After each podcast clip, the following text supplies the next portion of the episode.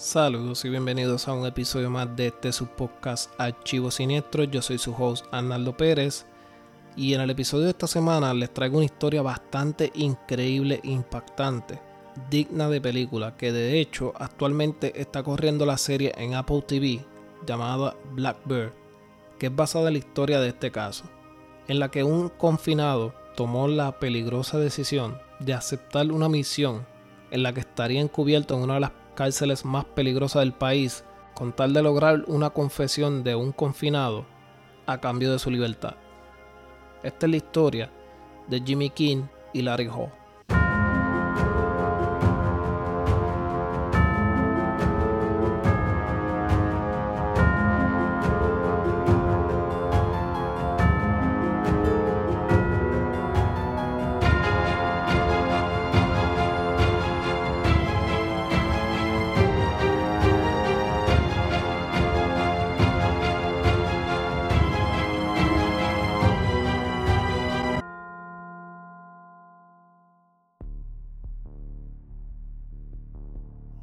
Jimmy King nació en el 1979 en la ciudad de Kankakee, en Illinois. Hijo de un ex policía y un ex bombero llamado Big Jim, Jimmy tenía la vida perfecta, anhelada por cualquier adolescente. Carismático, lleno de confianza, un atleta estrella, capitán y jugador más valioso del equipo de fútbol de su escuela superior en la ciudad de Kankakee, Illinois. Llamado el asesino del fútbol, King tenía un futuro brillante por delante en el deporte.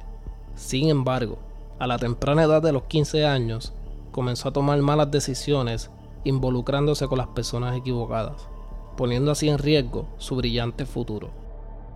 A la temprana edad de los 15 años, Jimmy King comenzó a vender bolsas de marihuanas en el parque de la ciudad de Kankakee, Illinois.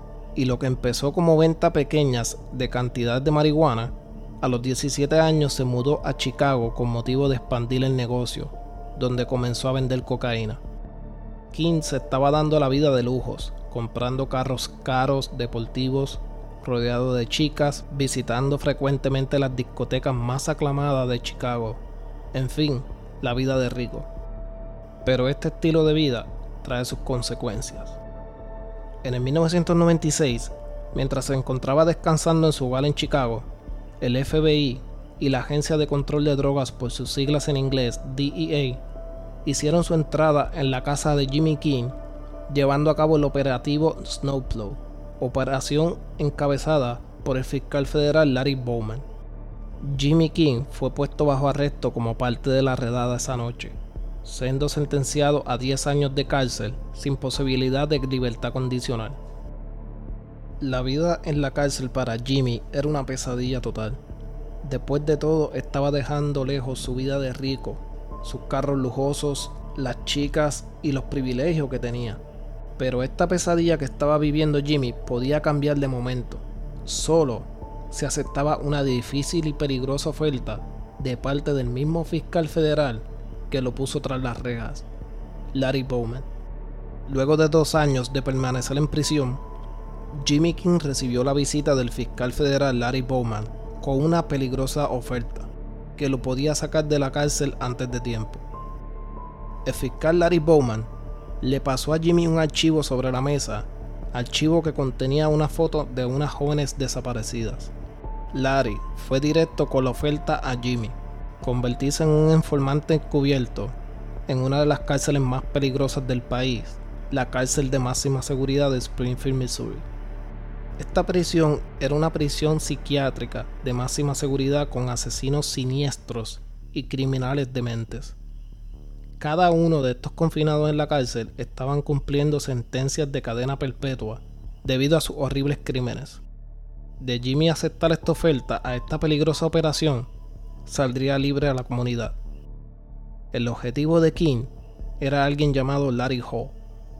Hall era conocido como el hombre de la camioneta era el principal sospechoso de la desaparición de varias chicas adolescentes en el área de Illinois. En septiembre de 1993, en Georgetown, Illinois, Jessica Roach, de 15 años de edad, salió a dar una vuelta en su bicicleta, pero nunca regresó.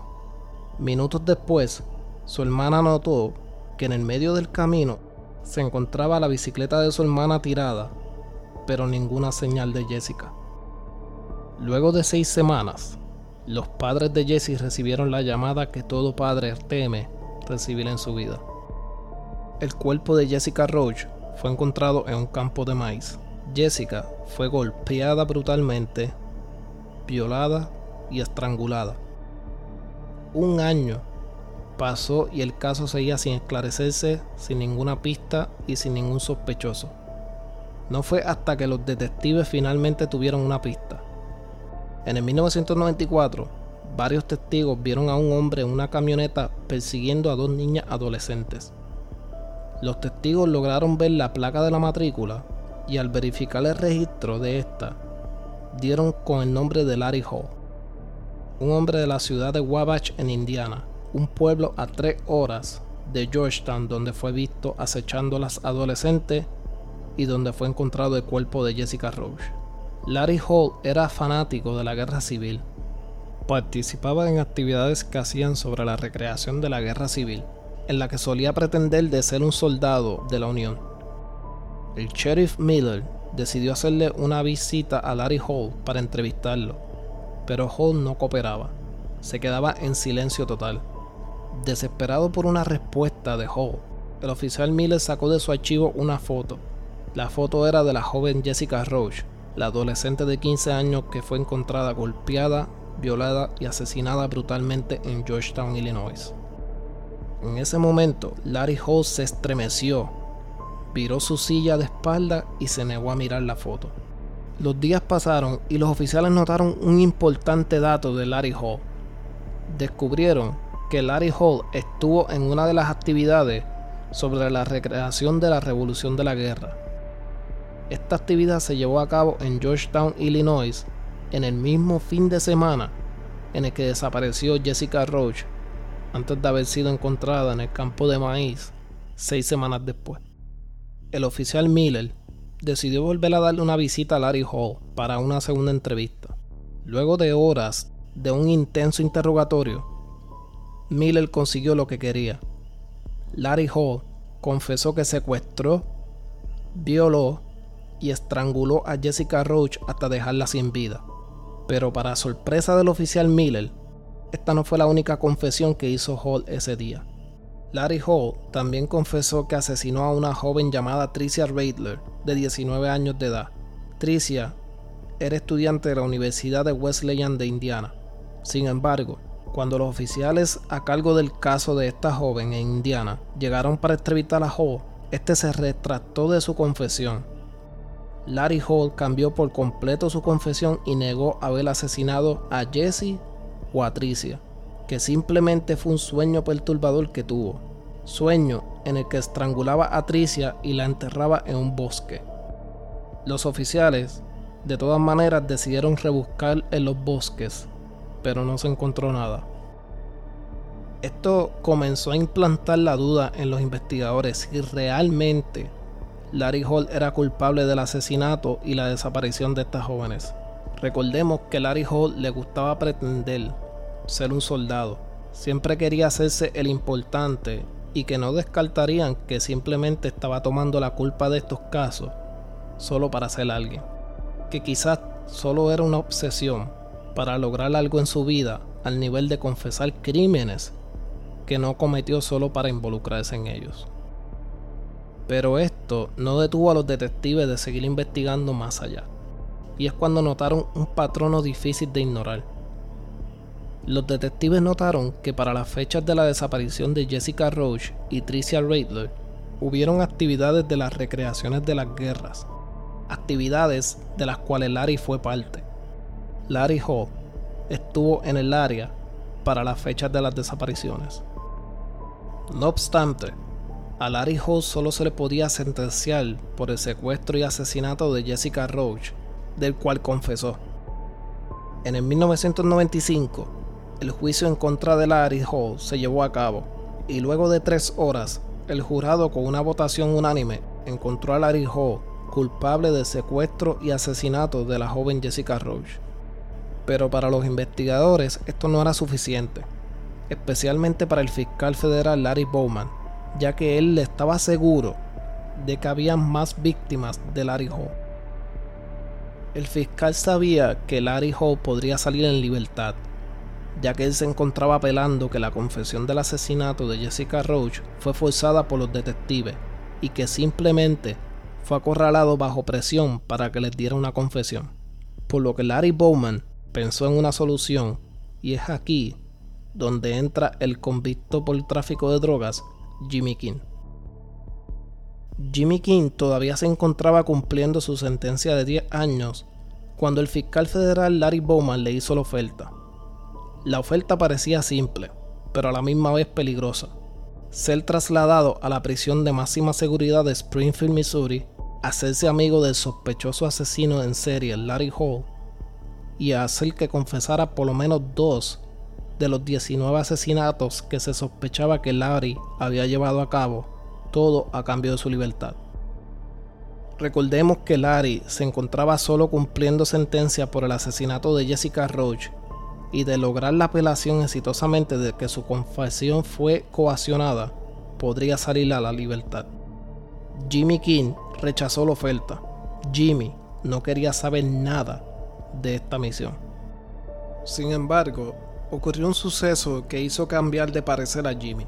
Su padre, Big Jim, sufrió un percance de salud, un derrame que lo dejó en silla de ruedas y vulnerable. Su padre, quien para Jimmy era su héroe y alguien invencible, estaba malo de salud. Fue un día, cuando su padre vino a visitarlo a la cárcel, que hizo que Jimmy cambiara de opinión y aceptara la oferta para así poder pasar tiempo con su padre antes de que fuera tarde. Jimmy se sentía culpable de que le falló a su padre y que estaba así por él haber decepcionado a la familia. Inmediatamente, Jimmy King llamó al fiscal Larry Bowman y le dijo que aceptaría la oferta y llevaría a cabo la misión.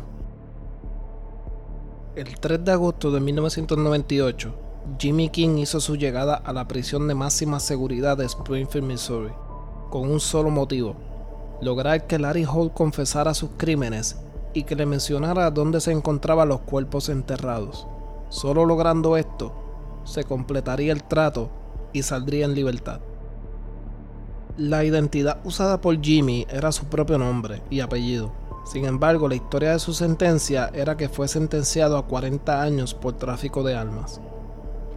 Jimmy tendría un solo contacto dentro de la cárcel que sabía sobre esta misión el jefe de psiquiatría en la cárcel, y otro contacto fuera de la prisión, un agente del FBI, la cual se haría pasar por la novia de Jimmy, para visitarlo en ocasiones y así monitorear el progreso de Jimmy con Larry Hall.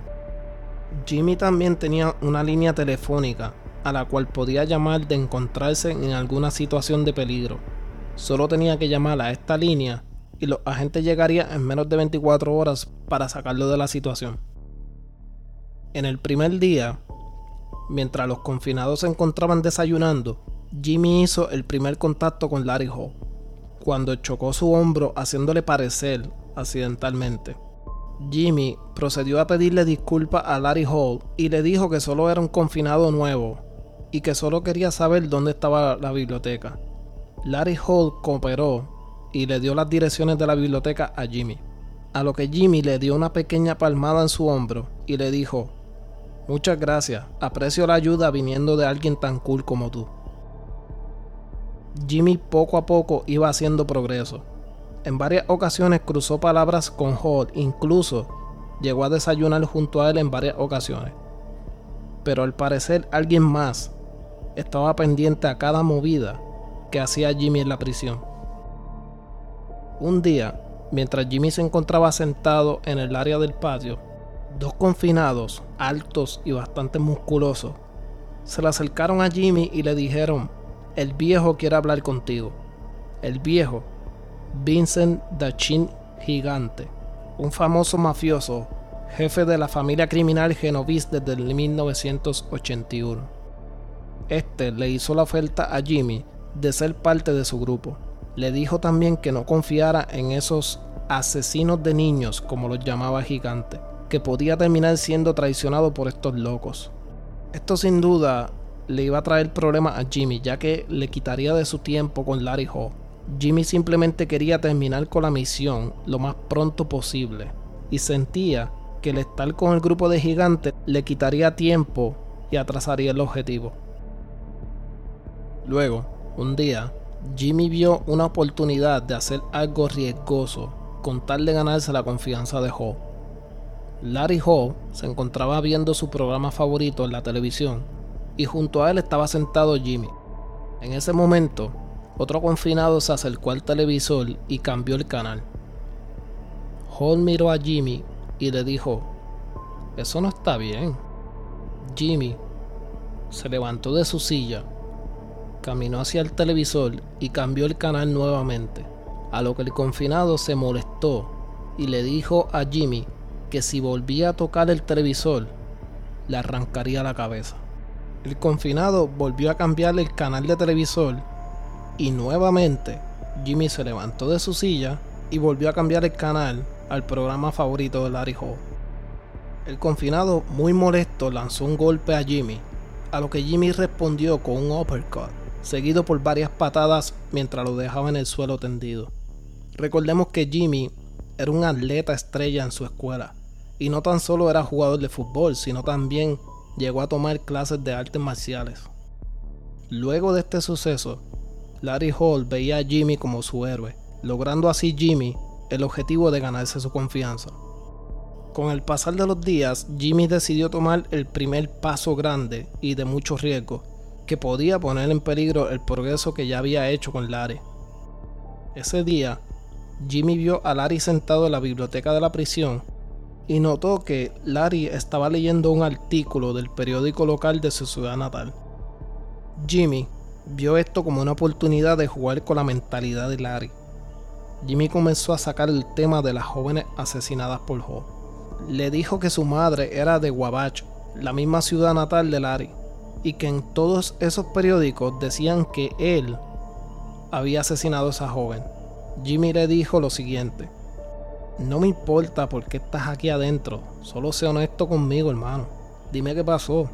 Yo seguiré siendo tu amigo, no importa qué. Te entiendo a la perfección. Yo también me he topado con mujeres que me han hecho mal. Así que entiendo perfectamente cómo las mujeres te pueden hacer enojar. Aunque fue una movida bastante riesgosa de parte de Jimmy, dio fruto.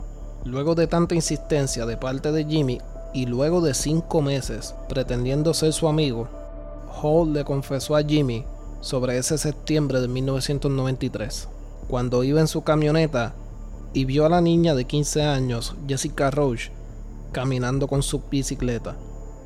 La niña la cual secuestró, violó y estranguló. Larry Hall le contó cada detalle explícito a Jimmy King. Los días pasaron y Jimmy decidió intentar nuevamente la misma estrategia, ya que le funcionó esa vez. Jimmy le dijo a Larry esos periódicos dicen que tú también mataste a esa joven cuando salió del colegio, refiriéndose a Tricia Reiter, la joven la cual el cuerpo todavía no ha aparecido y la razón por la cual Jimmy se encontraba en esa misión. Hall nuevamente cedió. Una vez más, la estrategia de Jimmy funcionó. Larry Hall le confesó a Jimmy que llegó en su camioneta al estacionamiento de un supermercado cuando vio a Tricia a quien intentó meterla en su camioneta. Larry dijo que forcejeó con Tricia, quien era una mujer fuerte y que le peleó hasta el final. Larry Ho también le dijo a Jimmy que asesinó a Tricia Reitler y que lo volvería a hacer. También dijo que luego de asesinarla la llevó al bosque y la enterró en un bosque de Indiana. Sin embargo, no le dio ningún detalle específico del lugar a Jimmy. King se sentía que ya casi lograba lo que quería. Logró la confesión de los asesinatos de Hall, pero solamente le faltaba algo.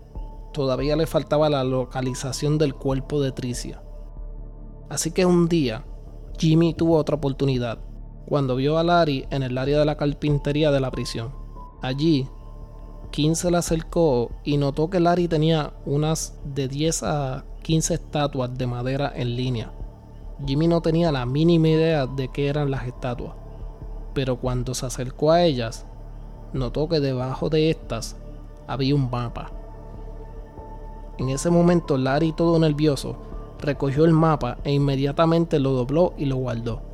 Cuando Jimmy le preguntó qué eran las estatuas, Larry le contestó, son halcones, y los halcones observan sobre los muertos. De acuerdo con Jimmy, lo que él pudo ver del mapa antes de que Larry lo guardara eran puntos rojos marcados en varias áreas de Indiana, Illinois y Wisconsin, llegando a pensar que cada punto de esto significaba una víctima enterrada por Larry. Luego de este descubrimiento, Jimmy pensó que no necesitaría más pruebas. Misión cumplida. Así que decidió llamar a la línea telefónica del contacto exterior, pero sin embargo, por haber sido horas tardes, la llamada fue directa al buzón de voz. Jimmy dejó un mensaje de voz indicando que ya logró lo que querían, que pasaran a recogerlo a él, a las estatuas y el mapa. Jimmy sentía que logró el objetivo, que terminó su trabajo en la cárcel y que en cuestión de 24 horas los agentes del FBI llegarían y él sería libre. Por lo que ese pensamiento lo llevó a cometer un acto impulsivo que pondría en riesgo el éxito de la misión. Jimmy King caminó hasta la celda de Larry y le dejó saber todo lo que pensaba de él, de lo horrible persona que era y de que era un asesino psicópata. Luego de esta descarga, Jimmy regresó a su celda. A eso de las 5 y 30 de la mañana, Jimmy recibió en su celda la visita de la psicóloga de Larry Hall. Esta le reclamó a Jimmy sobre la descarga en contra de Larry que por culpa de las palabras que dijo, Larry estaba hecho un desastre emocionalmente. Por este suceso, Jimmy fue puesto en el hoyo, una pequeña celda donde no había ni ventanas, solo una puerta con una ventanita donde le daban sus comidas. Jimmy se sentía relajado a pesar de esto, ya que en solo horas vendrían los agentes del FBI a sacarlo y iría a casa por fin, para poder pasar tiempo con su padre. Lo que no sabía Jimmy es que el mensaje de voz nunca fue recibido por los contactos del FBI y que el único contacto que tenía en la prisión, el jefe de psiquiatría, estaba de vacaciones. Pasaron 24 horas y nadie venía por Jimmy. Pasaron días y Jimmy se comenzó a preocupar, pensando que ya los agentes obtuvieron lo que necesitaban de él y que por eso lo dejaron allí encerrado y solo, que ya no lo necesitaban. Todo apuntaba a que el fiscal federal Larry Bowman y los agentes no podían encontrar a Jimmy, ya que fue llevado a ese hoyo. No fue hasta que pasaron dos semanas que el contacto dentro de la prisión, el jefe de psiquiatría, regresó de las vacaciones y fue cuando por fin pudieron encontrar a Jimmy en el hoyo. El FBI finalmente hizo su llegada para sacar a Jimmy de la cárcel y llevarse el mapa y las estatuas de Larry Hall. Sin embargo, ya era tarde. Al rebuscar la celda de Larry Hall y el área de carpintería, tanto el mapa como las estatuas habían desaparecido. Nunca fueron encontradas. En el 1999 Jimmy King fue sacado de la cárcel y su récord criminal fue limpiado. Al salir pudo compartir con su padre por 5 años antes de que éste falleciera. Hoy día es coautor de su propio libro donde cuenta toda su historia dentro de la prisión. Hasta el día de hoy, Jimmy King se arrepiente de no haber aguantado unos días más para mostrar sus emociones. Siente la culpa por el acto impulsivo de descargarse contra Larry Hall antes de salir de la cárcel. Siente que si él no hubiese explotado en contra de Larry, el mapa y las estatuas no hubieran desaparecido. El cuerpo de la joven Tricia Hedler nunca fue recuperado. En cuanto a Larry Hall, con el tiempo confesó a dos crímenes más, el asesinato de Laurie Depis y Eulaulia Chávez, pero las autoridades sospechaban que existía la posibilidad de que hay más víctimas de Larry Hall. Actualmente se encuentra cumpliendo su condena de cadena perpetua en una prisión de media seguridad en Carolina del Norte.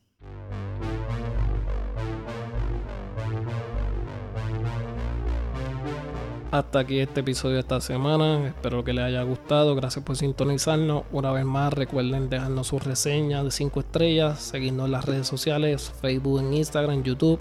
Y les dejaré los links abajo del libro, de la historia y de la serie en caso de que les llame la atención. Hasta la próxima semana.